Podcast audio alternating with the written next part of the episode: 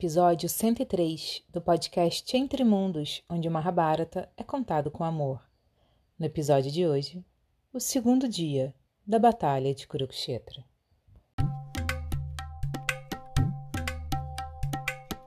Yudhishthira convocou um conselho de guerra. Ele ficou bem preocupado com o desempenho do seu exército no primeiro dia de batalha. Yudhishthira então se consultou com Krishna, que se sentou ao seu lado, vestindo uma armadura de ouro e um elmo alinhado com pedras preciosas.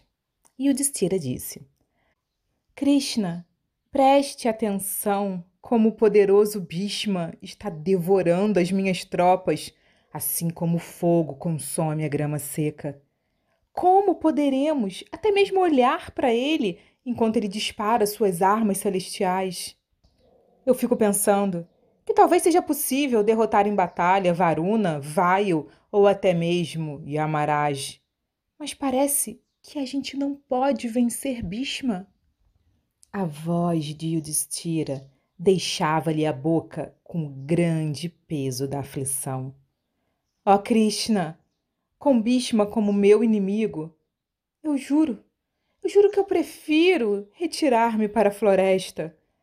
É um erro sacrificar todos os kshatras do meu exército no fogo das armas deles simplesmente pela causa da soberania. Vê, meus irmãos, veja, todos eles Todos eles aqui na sua frente, Krishna, foram feridos e estão sangrando por minha causa. Não apenas isso, mas eles foram privados tanto da felicidade quanto das riquezas, em consequência do amor que sentem por mim. Como posso permitir que sofram mais? Olha, eu estou disposto a sair agora daqui e a dedicar o restante dos meus dias a prática do ascetismo.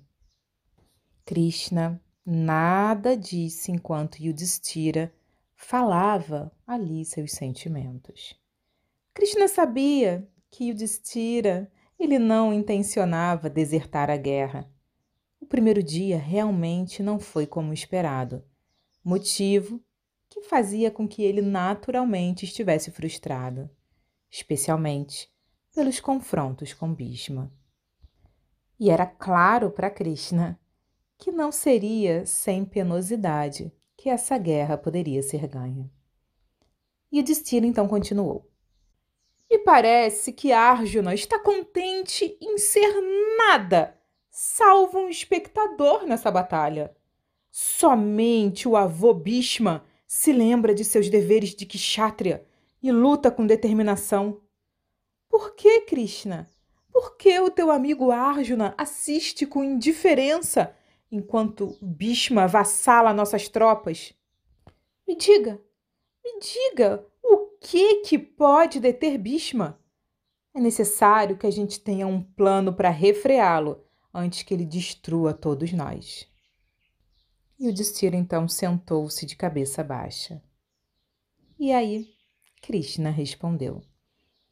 Ó melhor de todos os Bharatas, ó imperador de Bharatavarsha, não cedas à dor. Estás rodeado por grandes guerreiros de quadriga que são inteiramente dedicados de coração e alma a teu bem-estar. Eu, igualmente, dedico-me a teu bem. Contas com teus irmãos bem como Drúpada, Virata, Dristadyumna, Satya, Kishikandi e outros muitos, muitíssimos guerreiros poderosos. Todos eles são combatentes famosos e certamente não irão vacilar na batalha. Não te desesperes, Yudhishthira, pois Shikandi seguramente matará Bhishma no devido momento. Yudhishthira então suspirou e viu um ânimo criar-se dentro de si diante das palavras de Krishna. Então, imediatamente, Yudhishthira se levantou e, de coluna ereta, olhou nos olhos de todos os guerreiros e generais que estavam ali presentes. Ele se preocupou com a possibilidade de todas as suas palavras externando o seu pesar, pudesse ter desencorajado as suas tropas, os seus generais, os seus comandantes. Então, virando para Dristadilna, Yudhishthira disse: Ó herói, fostes apontado líder de minhas tropas. Assim como Kartikeya lidera as personalidades dos exércitos celestiais, você conduz o nosso exército à vitória. Eu confio na tua perícia para matar os curos, e eu irei seguir-te juntamente com meus irmãos e todos os demais kshatriyas. Dristadilna sorriu e respondeu: Yudhishthira, meu rei, está determinado que eu tirarei a vida de Drona, e eu lutarei contra qualquer curo que se coloque no meu caminho. Eu não temo nenhum deles. Então, Todos os presentes que estavam ali naquela assembleia aplaudiram Yudhishthira, Dristadhyumna e comemoraram, cheios de regozijo, a esperança e a força no lutar que ali renascera. Yudhishthira, junto com todos os generais, discutiram os arranjos para a batalha do próximo dia. E juntos decidiram que iriam se formar em Krauntia Viurra, ou a formação militar no formato de uma garça, a qual o próprio Brihaspati, o mestre de todos os semideuses, havia criado. Depois de muita discussão, o exército Pandava descansou ao longo da noite, com a lua derramando seu brilho sobre suas milhares de tendas. Quando o sol nasceu, no segundo dia de batalha, as forças pândavas dispuseram-se na formação Krauntia. Vendo aquela formidável ordem de batalha com seus atiratas e maharatas, os grandes guerreiros da face da terra em pontos estratégicos, Duryodhana solicitou a Bhishma que decidisse qual formação militar seria conveniente para suas próprias tropas. Bhishma, o grande Avokuro, decidiu organizar as suas forças na mesma viurra, usando a Krauncha, a formação garça, como estratégia de guerra naquele segundo dia, para combater as forças de Yudhishthira. No campo de batalha dos Pandavas, o rei Drúpada e as suas Akshalhines formavam a cabeça da viurra. O rei Virata e Shikandi eram seus olhos. Satyaki, o primo de Krishna do clã dos Yadavas, e os seus homens formavam seu pescoço. Nos seus flancos estavam Bima e Dristadyumna. Na cauda do Krauncha estava o próprio Yudhishthira, com os outros Pandavas no meio. Arjuna, ele iria dando a retaguarda e também ao redor de toda a formação militar, dando temor todos que estavam lá do outro lado. Após Bhishma organizar suas próprias forças e ele mesmo ficar ali, no bico de seu pássaro, na sua estratégia militar, ele tocou o búzio bem alto, despertando todos os outros búzios, tambores e trompetes dos dois exércitos e logo em seguida, todos os homens se atacaram. Rapidamente, os dois exércitos se atacaram. Bhishma encabeçou pessoalmente o ataque Kaurava, imediatamente partindo para cima dos mais destacados combatentes Pandavas. Ele atacou Dristadyumna, Abhimanyu, Bhima e Arjuna. Diante do ataque de Bhishma, o Viurra Pandava abalou-se. Quadrigários e cavaleiros caíam em rápida sucessão. As flechas de Bhishma, com suas características plumas douradas, assobiavam pelo ar com mortal precisão. As tropas dos Pândavas se aterrorizavam-se enquanto o ancião Kuro continuamente derramava sobre ele suas flechas. Vendo a carnificina acontecer novamente, Arjuna se enfureceu. Ó oh, Krishna, parta agora para o local onde o meu avô se encontra. Ele parece disposto a aniquilar todo o nosso exército pelas causas de Duryodhana. Por causa disso, eu vou matá-lo. Krishna então respondeu rapidamente: Coloca-te em guarda, Arjuna, levarei-te até lá. Enquanto Krishna cruzava o campo de batalha, Arjuna flechava para todas as direções, matando as forças cáuravas em grande número. O retinir metálico da corda de seu arco, o golpe da corda em sua luva de couro e o síbilo das flechas partindo do arco faziam um som contínuo. Uma ilimitada corrente de flechas emanava da sua quadriga em todas as direções, conforme ela girava. Bhishma o viu se aproximando. A grande quadriga com seus cavalos brancos e com aquela imensa bandeira com o macaco Hanuman. Numerosos outros galhardetes celestiais. Era facilmente reconhecível. Sem tardar, Bhishma atirou 80 flechas longas contra Arjuna.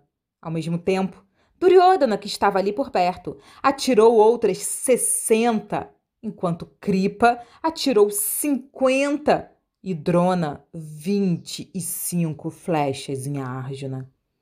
Muitos outros vigorosos guerreiros apoiando Bhishma também exercitaram seu arco contra Arjuna. Embora atingido por todos os lados, Arjuna em nada se perturbou. Ele respondeu com suas flechas todos os seus agressores, transpassando cada um deles. Satyak, Virata, Dristadyuna e os filhos de Draupadi se adiantaram em seu auxílio enquanto ele atacava Bhishma. Cada um deles combateu-se contra um ou mais heróis curos, deixando Bhishma desprotegido. Imperturbado, Bhishma rapidamente lançou outras oitenta flechas, as quais feriram Arjuna e o derrubaram dentro de sua quadriga. Os curos, vendo isso, bradaram em felicidade, o que enfureceu Arjuna. Ele rapidamente se recompôs e deu a Krishna a ordem de conduzir sua quadriga em direção aos heróis Kauravas, atacando-os, todos, com flechas providas de pontas no formato de dentes de bezerros, sofrendo o ataque de Arjuna. Os Kauravas tinham suas armaduras quebradas e seus arcos despedaçados. Arjuna debandou milhares de, de guerreiros do exército Kuro, fazendo-os fugirem atemorizados. Duryodhana velozmente alcançou Bhishma, que não tinha dado continuidade à sua investida contra Arjuna. Duryodhana então gritou: Ei, ei, respeitável avô! Vê como esse formidável Pandava, Arjuna, está ceifando nossas tropas, tal como um fazendeiro ceifa o trigo. Como é que podes permitir isso?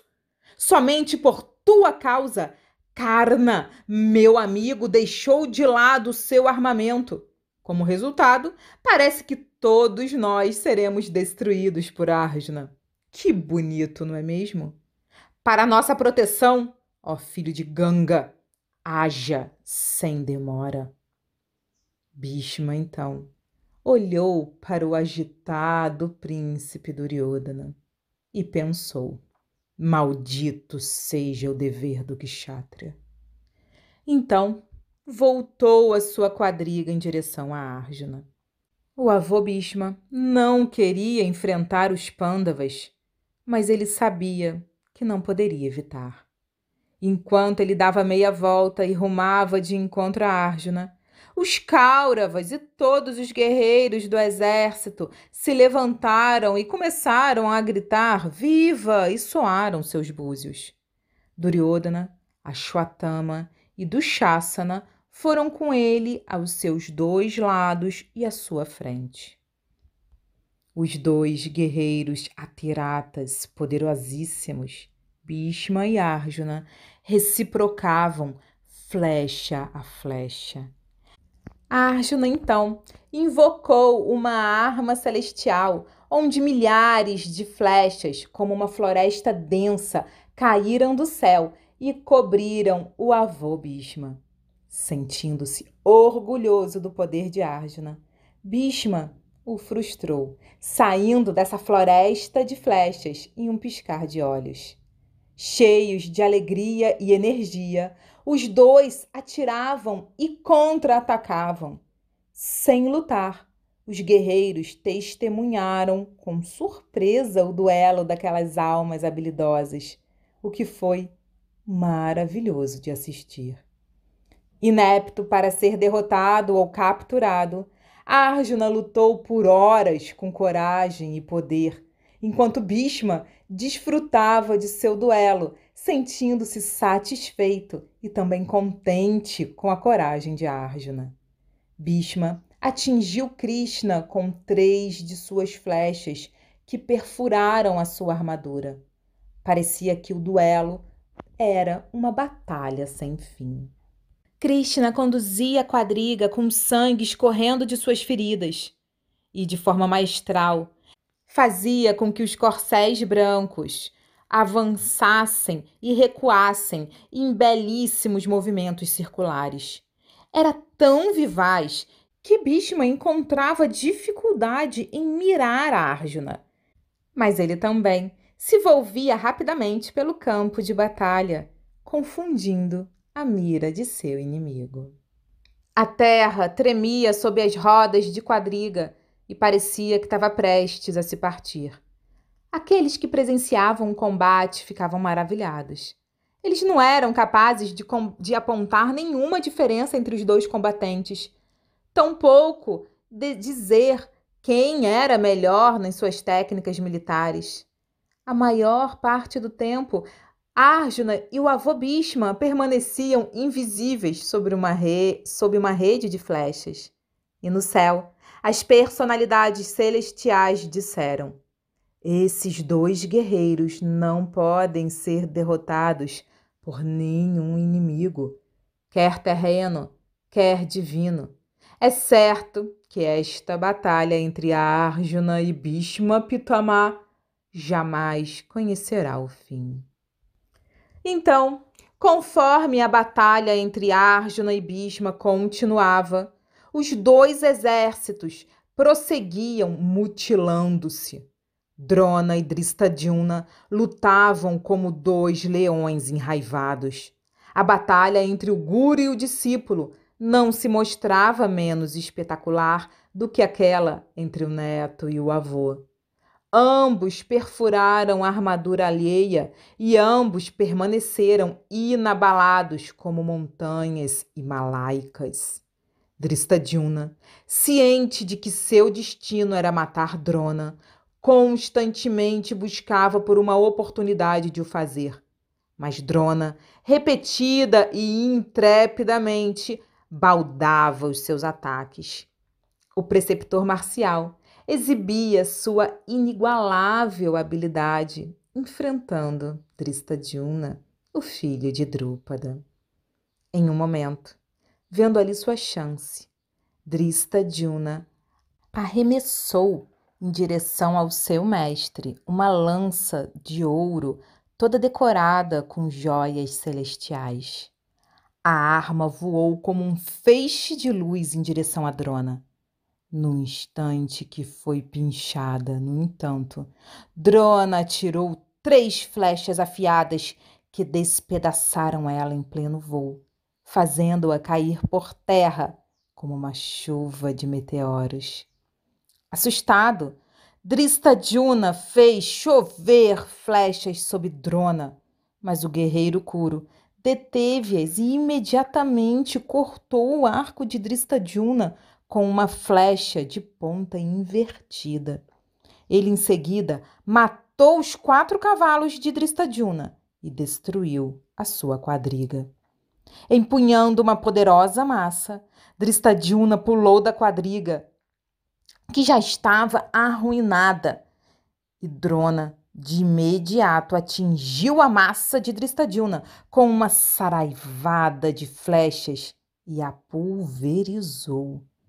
Dristadilna, então ele desembainhou sua espada longa e poderosa e correu de encontro a Drona. Vendo aproximar-se como um leão faminto, deseja devorar um elefante.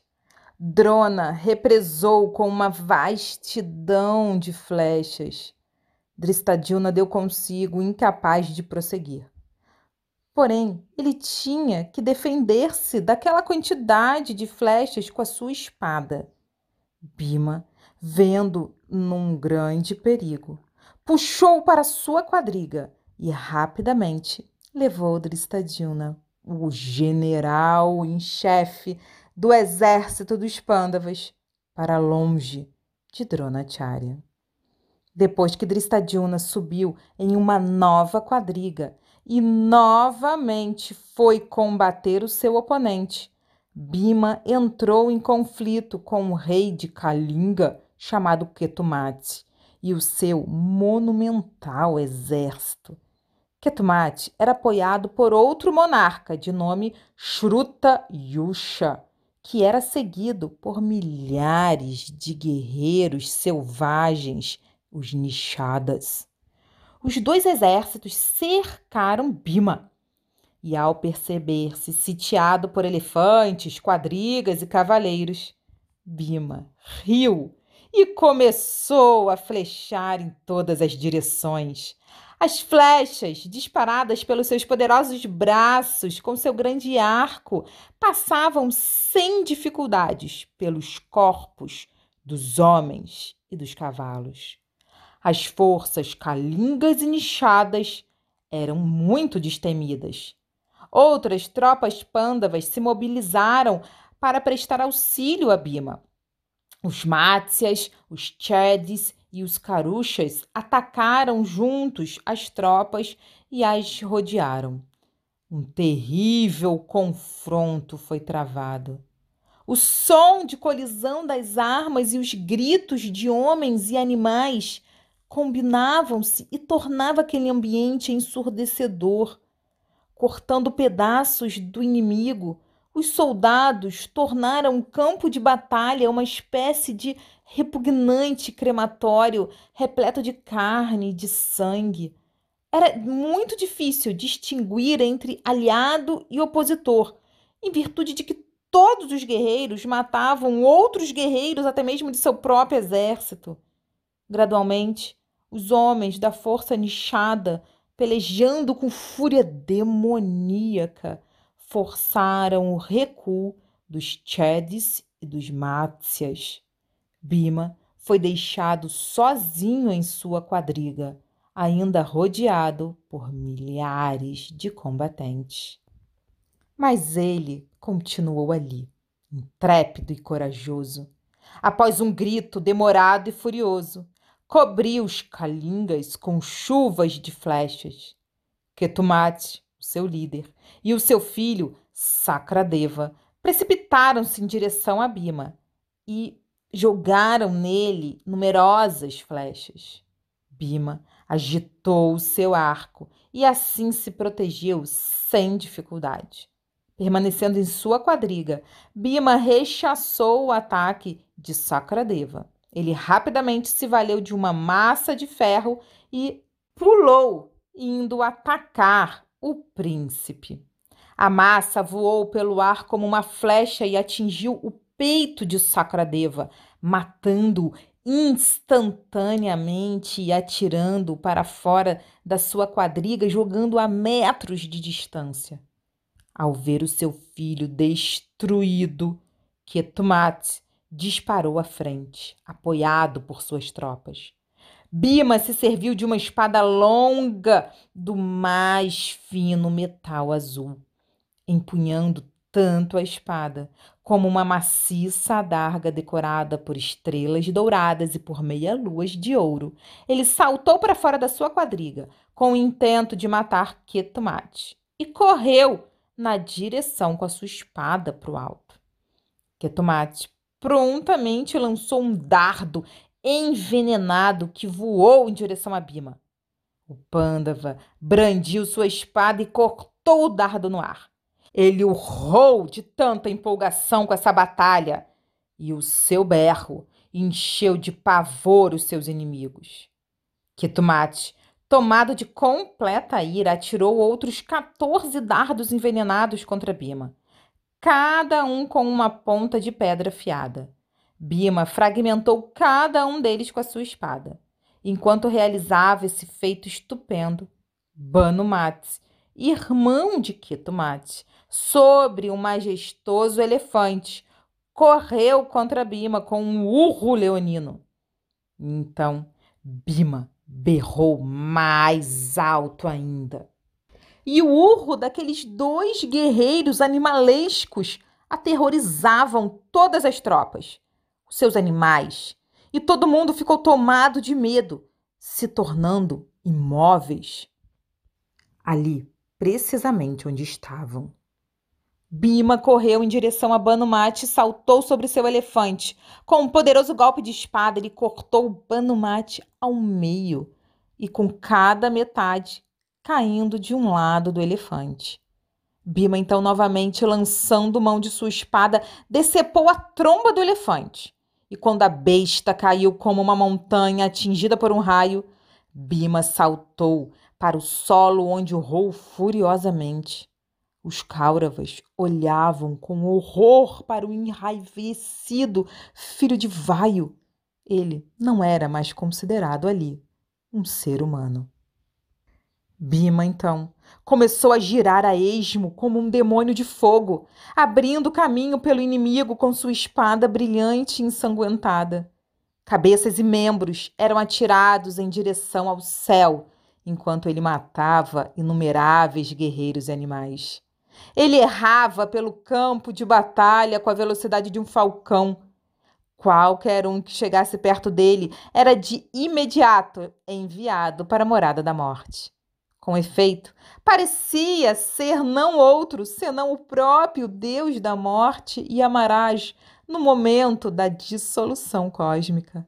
Atemorizados, ficaram todos da tropa dos Kauravas e eles corriam em todas as direções, gritando de medo. Bima exibia vários movimentos. Ele girava e se contorcia, impetando-se para os lados, saltando alto e pulando para frente e em seguida para trás. Ele movia-se como um dançarino ensandecido. A todo tempo a sua espada rutilava, parecendo cobrir todos os lados ao mesmo tempo.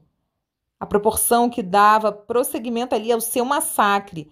Os soldados inimigos morriam, fugiam, paralisavam.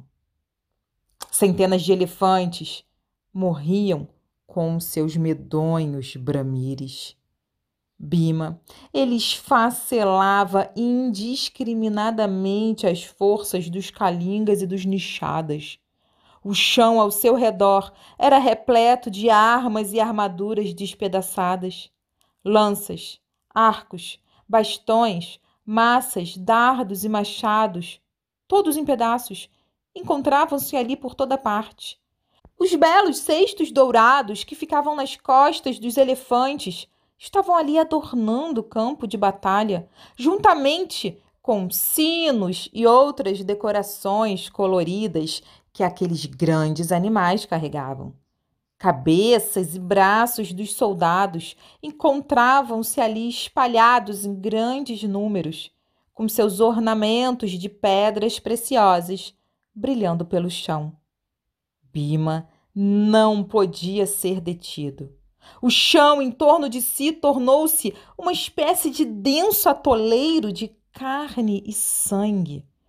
Com o querer de salvar os seus soldados, Shruta Yusha colocou-se diante de Bhishma em sua quadriga e vociferou um desafio. Ele imediatamente atirou cem impetuosas flechas contra o desvairado Pândava. Quando perfurado pelas flechas, como um elefante perfulhado por aguilhadas de seu treinador, a ira de Bima cresceu sem limites. O seu quadrigário, Vishoka, buscou com uma nova quadriga e Bima saltou para o seu interior. Aguarda! Aguarda! Gritava enquanto perseguia Shrutayusha, que continuamente atirava flechas afiadas contra ele. Bima empunhou seu arco e disparou nove flechas de ferro contra o rei Kalinga. Três dessas atingiram Shrutayusha com a força de um raio, deitando no chão sem vida. Imediatamente, voltando-se para Ketumate, Bima, da mesma forma, matou, atirando contra ele flechas longas e numerosas, que partiram seu arco com o som estrondoso de um trovão.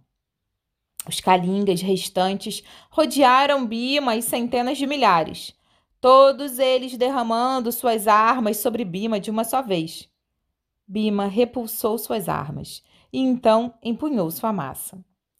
Saltando para fora da quadriga, voltou a lutar como um guerreiro de infantaria. Com o bailar de sua massa colossal, a morte convidava os calingas. Tão velozes eram os movimentos de seu golpe que ninguém o pôde tocar. Ele derrotou por completo os seus inimigos, matando-os ou fazendo-os fugir vendo seus, advers seus adversários fugirem. Bima sacou seu búzio e soprou repetidas vezes. O incrível som reverberou pelo campo de batalha e tomou de pânico os cáuravas, que tremeram e pareceram perder a consciência. Enquanto Bima continuava passando por entre os calingas restantes, esses pareciam estar em uma espécie de transe. Todo o exército abalava-se como um lago agitado por um crocodilo. Bima aniquilou todos aqueles homens. Com grande dificuldade, seu comandante reagrupou os poucos guerreiros restantes e colocou-os novamente numa formação de batalha. Bima subiu mais uma vez em sua quadriga e preparou-se para responder às muitas tropas que foram ali ajudar os calingas. Dristadilna então juntou-se a Bima, seguido por um vasto número de combatentes pândavas. Quando o ocaso solar mostrou-se ali, o conflito intensificou em ira. Uma vez presente o crepúsculo, os dois exércitos tiveram que descontinuar o embate e eles se recolheram do campo de batalha. Krishna, Arjuna, é, Bhishma, todos eles tocaram seu búzio anunciando o pôr do sol. E ali os guerreiros tinham que parar onde quer que estivessem, fazendo o que quer que estivessem fazendo. Enquanto chacais e corvos mais uma vez chegavam ao mar de cadáver, os soldados procediam de volta a seus acampamentos. E assim terminou o segundo dia de batalha no campo sagrado de Kurukshetra.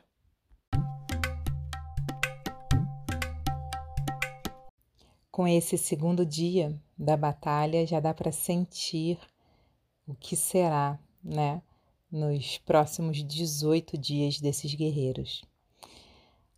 No episódio passado, eu comentei bastante até sobre essa importância é, de, e essa habilidade de conseguirmos escutar histórias é, que pode soar desagradável por ter dificuldades, por ter perdas, porém que isso auxilia, não só auxilia, mas fundamenta né? As histórias curativas, as histórias espirituais, as histórias purânicas, no nosso caso, fundamenta a nossa própria capacidade de encarar a vida, de ter uma inteligência já é, pré-estabelecida, pré-moldada, construída, fundamentada, forjada, né, em valores, em vitórias, na volta por cima, é, de pessoas que passaram por dificuldades. Então, sabendo disso, Vamos lá. Sobre as viúvas. Viúva, nesses próximos episódios, nós vamos falar muito, vocês vão escutar muito, né? Sobre essa palavra, essa viúva. Viúva, eu já expliquei isso anteriormente em alguns episódios atrás. Enfim, não me lembro ao certo, mas eu me lembro que eu já falei que viúvas são formações militares, é a organização física do exército dois exércitos, né? Que essa organização física faz com que se estabeleça uma estratégia, uma estratégia de guerra, uma estratégia de ataque, de defesa. E como tudo ali era muito poético, né, simbólico. Olha o simbolismo impressionante, assim como está em tudo na era antiga, na antiguidade. E de forma muito bela, né? Até mesmo uma guerra, quando você para e vê tamanha as proporções, né? Então, quando a gente estudou né, lá, lá para trás, a quantidade, o que, como que se forma uma divisão militar, uma Akshalhini, a quantidade de de, de, de quadrigários, de infantaria, de cavaleiros, né? Então ali os números, tudo é, é fazendo ali uma relação numérica de proporções perfeitas, sabe? De multiplicações é, é, que terminam ali, é que dando uma numerologia que termina no 9, que, que dá no 9. Então, assim, isso é beleza, né? Isso é, é harmonia. Então, quando a gente vê esse simbolismo, até mesmo para organizar um exército, distribuir guerreiros num campo de batalha, é, usando símbolos, usando figuras simbólicas é, escolhidas né, por ambos os lados ali, é muito, muito belo, muito apreciável. Os simbolismos, é importante falar, os símbolos, né? Os simbolismos não, os símbolos, a simbiótica, ela tá presente na nossa vida o tempo inteiro. Então, assim, as pessoas que trabalham com propaganda, com é, marcas, com todas as formas, todas, tudo que precisa chamar a atenção, que precisa passar uma mensagem, os símbolos estão presentes. Então, assim, por exemplo, né? Por exemplo, e isso não é nem símbolo em si, mas é um conhecimento ancestral. A, a, a, quando a gente vê, né? Quando a gente vê ali o nome da cerveja, Brahma. Ai, me dá uma Brahma, né? Uma Brahma. E qual é a propaganda da Brahma? é o número um. E quem é o Brahma, o número um? Quem é o primeiro ser humano do planeta, do, do universo criado por Deus, né? Quem é ali o gerente, o gerente de, de produção que Deus cria ali, o primeiro ser vivo, o primeiro ser vivo nascido em cada universo material, é o Senhor Brahma, o número um. Então, assim, nada é por acaso, sabe?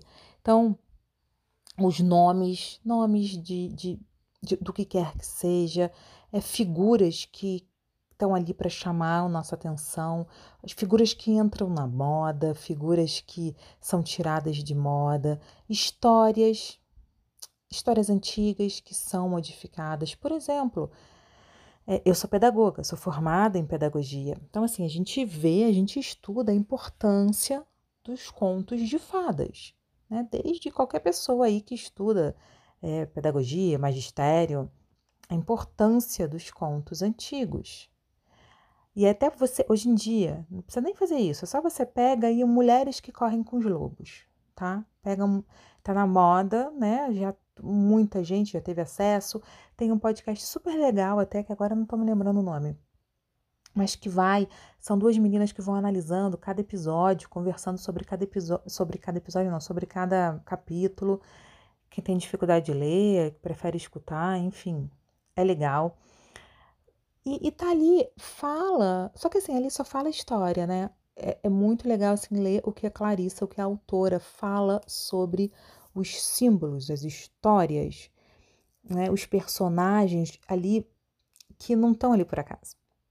Então, fala que é muito perigoso e não é indicado esses contos, mudar os contos de fadas, sabe? Fazer o lobo bonzinho, ah, o lobo bom, né? Tornar os dragões, por exemplo, amigos.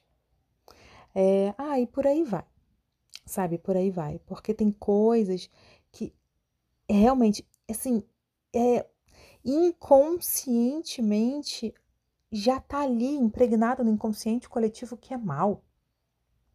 E precisa se manter assim para termos uma relação interna, para termos uma organização interna que consiga é, lidar com o bem e o mal ali nos primeiros momentos.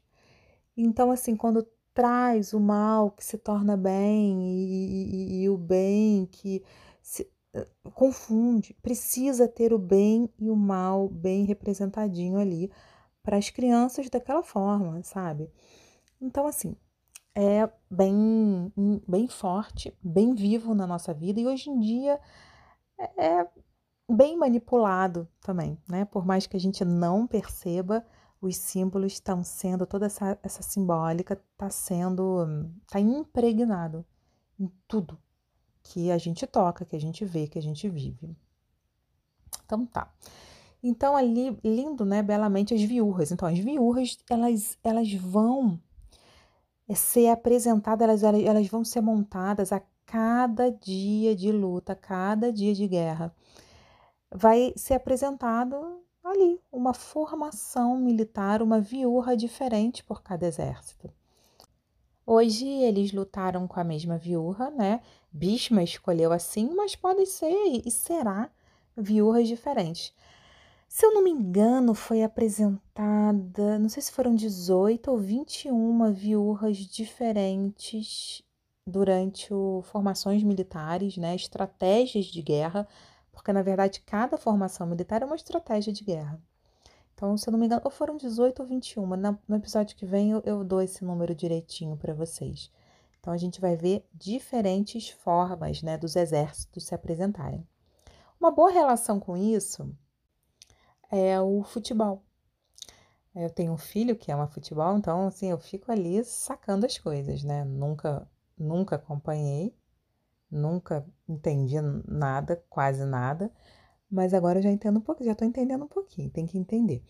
Então, é assim, por exemplo, um, um treinador, né? Um treinador de um time, ele vai organizar dentro ali do campo como se fossem dois exércitos, né? Então, assim, tem ali os 11 de um time contra os 11 do outro. Então, tem várias formas de organizar esses homens que estão ali jogando futebol. Então tem o goleiro, aí vai ter quantos homens que vão defender o gol, quantos homens que vão manipular a bola, né, ali pela direita, pela esquerda, pelo centro, quantos vão, vão atacar em direção ao outro gol. E isso pode variar, pode variar bastante.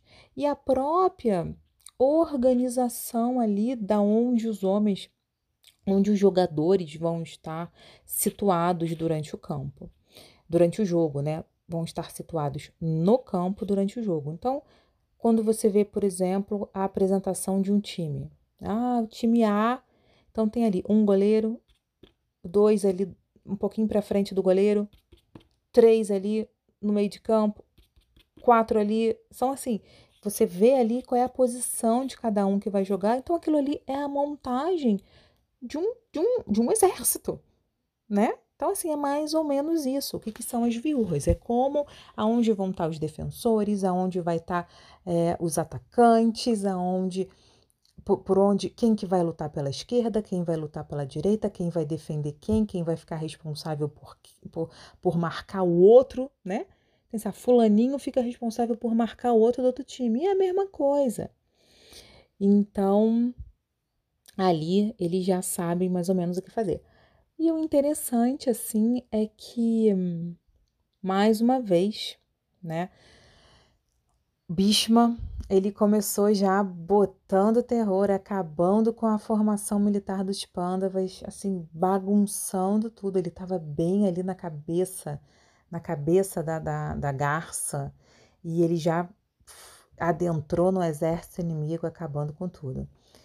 E aí a Arjuna teve aquela aquele ímpeto motivado pela ira.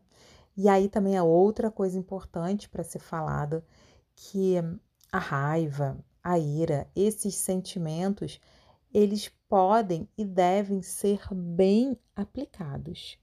Então, por exemplo, Arjuna, ele estava ainda ali, né, assim, naquela questão, meu guru, meu avô, de uma forma, claro, que mais consciente, sem estar tá paralisado, sem estar tá perplexo, sem estar tá deprimido, mas quando ele ficou com, com raiva, quando ele ficou assim irado, foi que veio toda a força para ele partir para cima do avô e ter essa batalha aí que a gente pôde escutar, né, a descrição.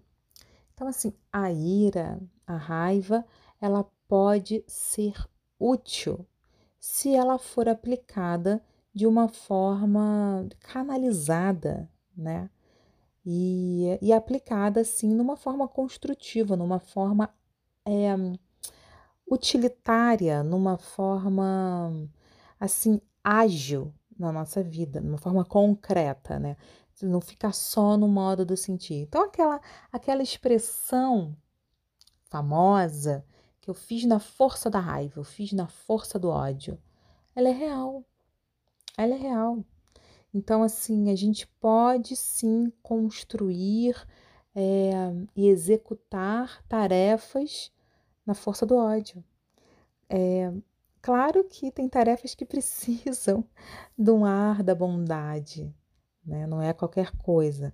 Eu não vou fazer pão na força do ódio, não vou cozinhar na força do ódio, mas assim, eu posso limpar minha casa na força do ódio, pegar, fazer uma faxinão aqui na força do ódio.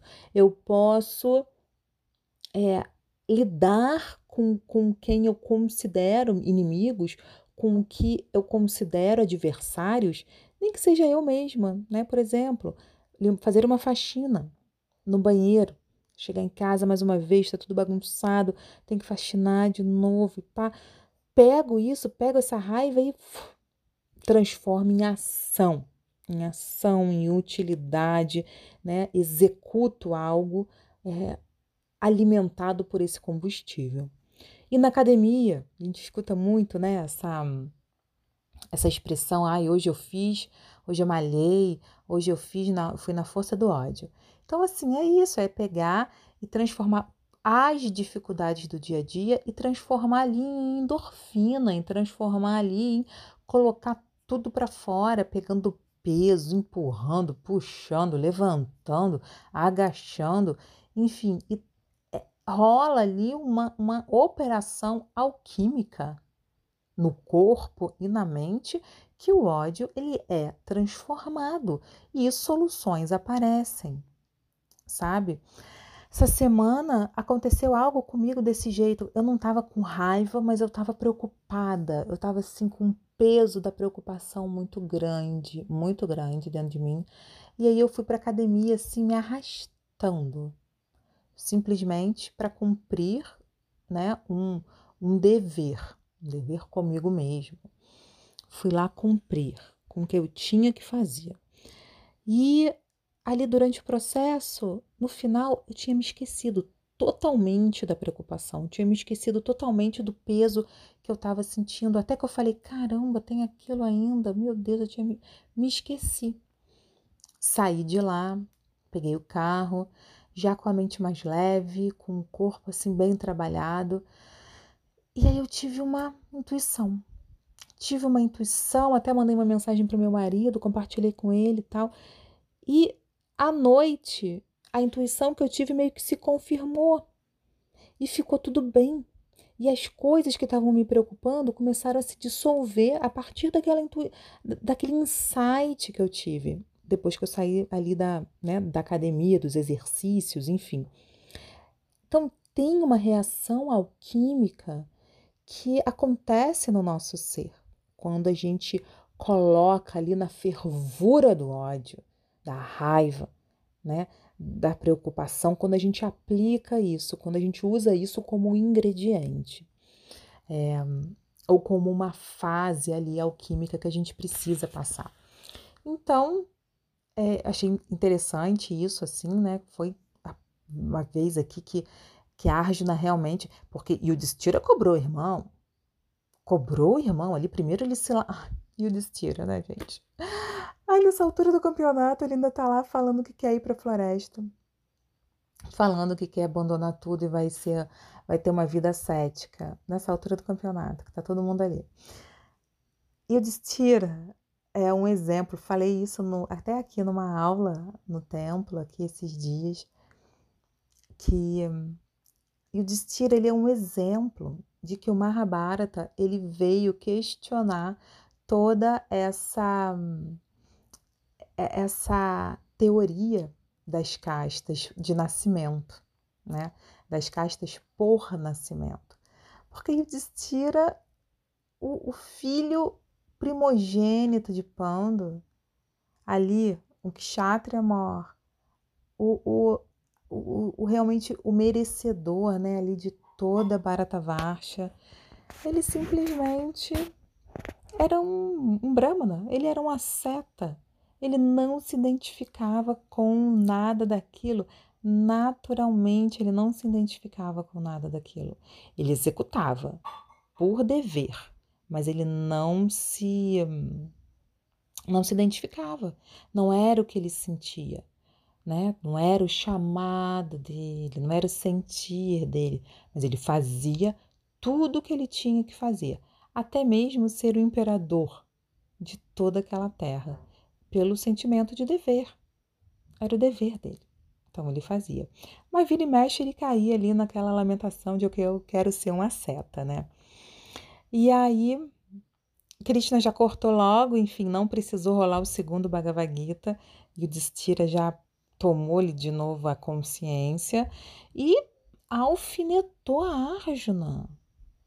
E vamos ver aí se Arjuna se mexe. Como é que foi que ele falou? Ele falou, falou lá. É, deixa eu ver, ele falou aqui, ó. Parece que Arjuna está contente em ser nada além de um espectador.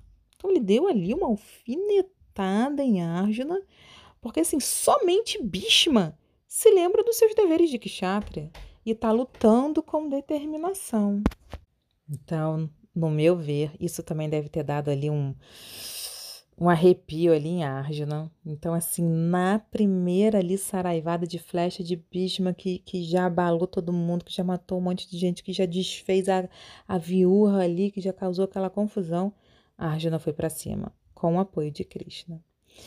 Então, por fim, vimos ali é, Bima, Bima entrar em ação e destruir, massacrar sozinho, praticamente sozinho, o exército ali dos mais selvagens que tinham no, na batalha. Na verdade, tinham alguns exércitos selvagens, a gente ainda vai ver outros. Tinha os Jirakshasas, que estavam lutando também, tanto pelo lado de Yudhishthira quanto de Duryodhana, né? Então o, a gente vai ver nos próximos episódios os, as hordas de Rakshasas. E tinha esse, esses exércitos que eram dos, dos povos selvagens, né? É, por exemplo, esses nichadas, não sei se vocês lembram, lá no começo, no comecinho do Mahabharata, que é aquele menino que queria muito ser um discípulo de Drona, Ecolávia, Ecolávia, que construiu o boneco de Drona de barro, e aí ele, Drona, tirou o dedo dele. Lembra a pedido de Arjuna? Por, porque Arjuna, ele era muito bom. Então, ele era um muito bom arqueiro. Então, assim, é um episódio muito incrível, muito especial. Então, ele era um, ele era um rapaz dessa tribo, dos Nichadas, que são guerreiros, que, que é uma tribo de guerreiros, mas selvagens. selvagens, né? Moram em, no meio da floresta, tem reinos assim, mas afastados ali da, daquela civilização védica. Então eles estavam ali, eles lutavam assim selvagemente. E mesmo assim, Bima acabou com eles. Então é sempre bom, né, lembrar aí de escutar é, Vyasadeva contando o poder de, de Bima, mesmo um, escutando assim tantas barbáries que ele é capaz de fazer. Porém, ali ele está colocando em prática, ele está ali realizando, ele está autorizado a soltar suas bruxas, a colocar para fora tudo que foi guardado nas últimas décadas. E ele vai aproveitar cada dia. Vou terminar por aqui e na próxima semana teremos o terceiro dia da Batalha de Kurukshetra e eu quero muito a sua companhia. Até lá!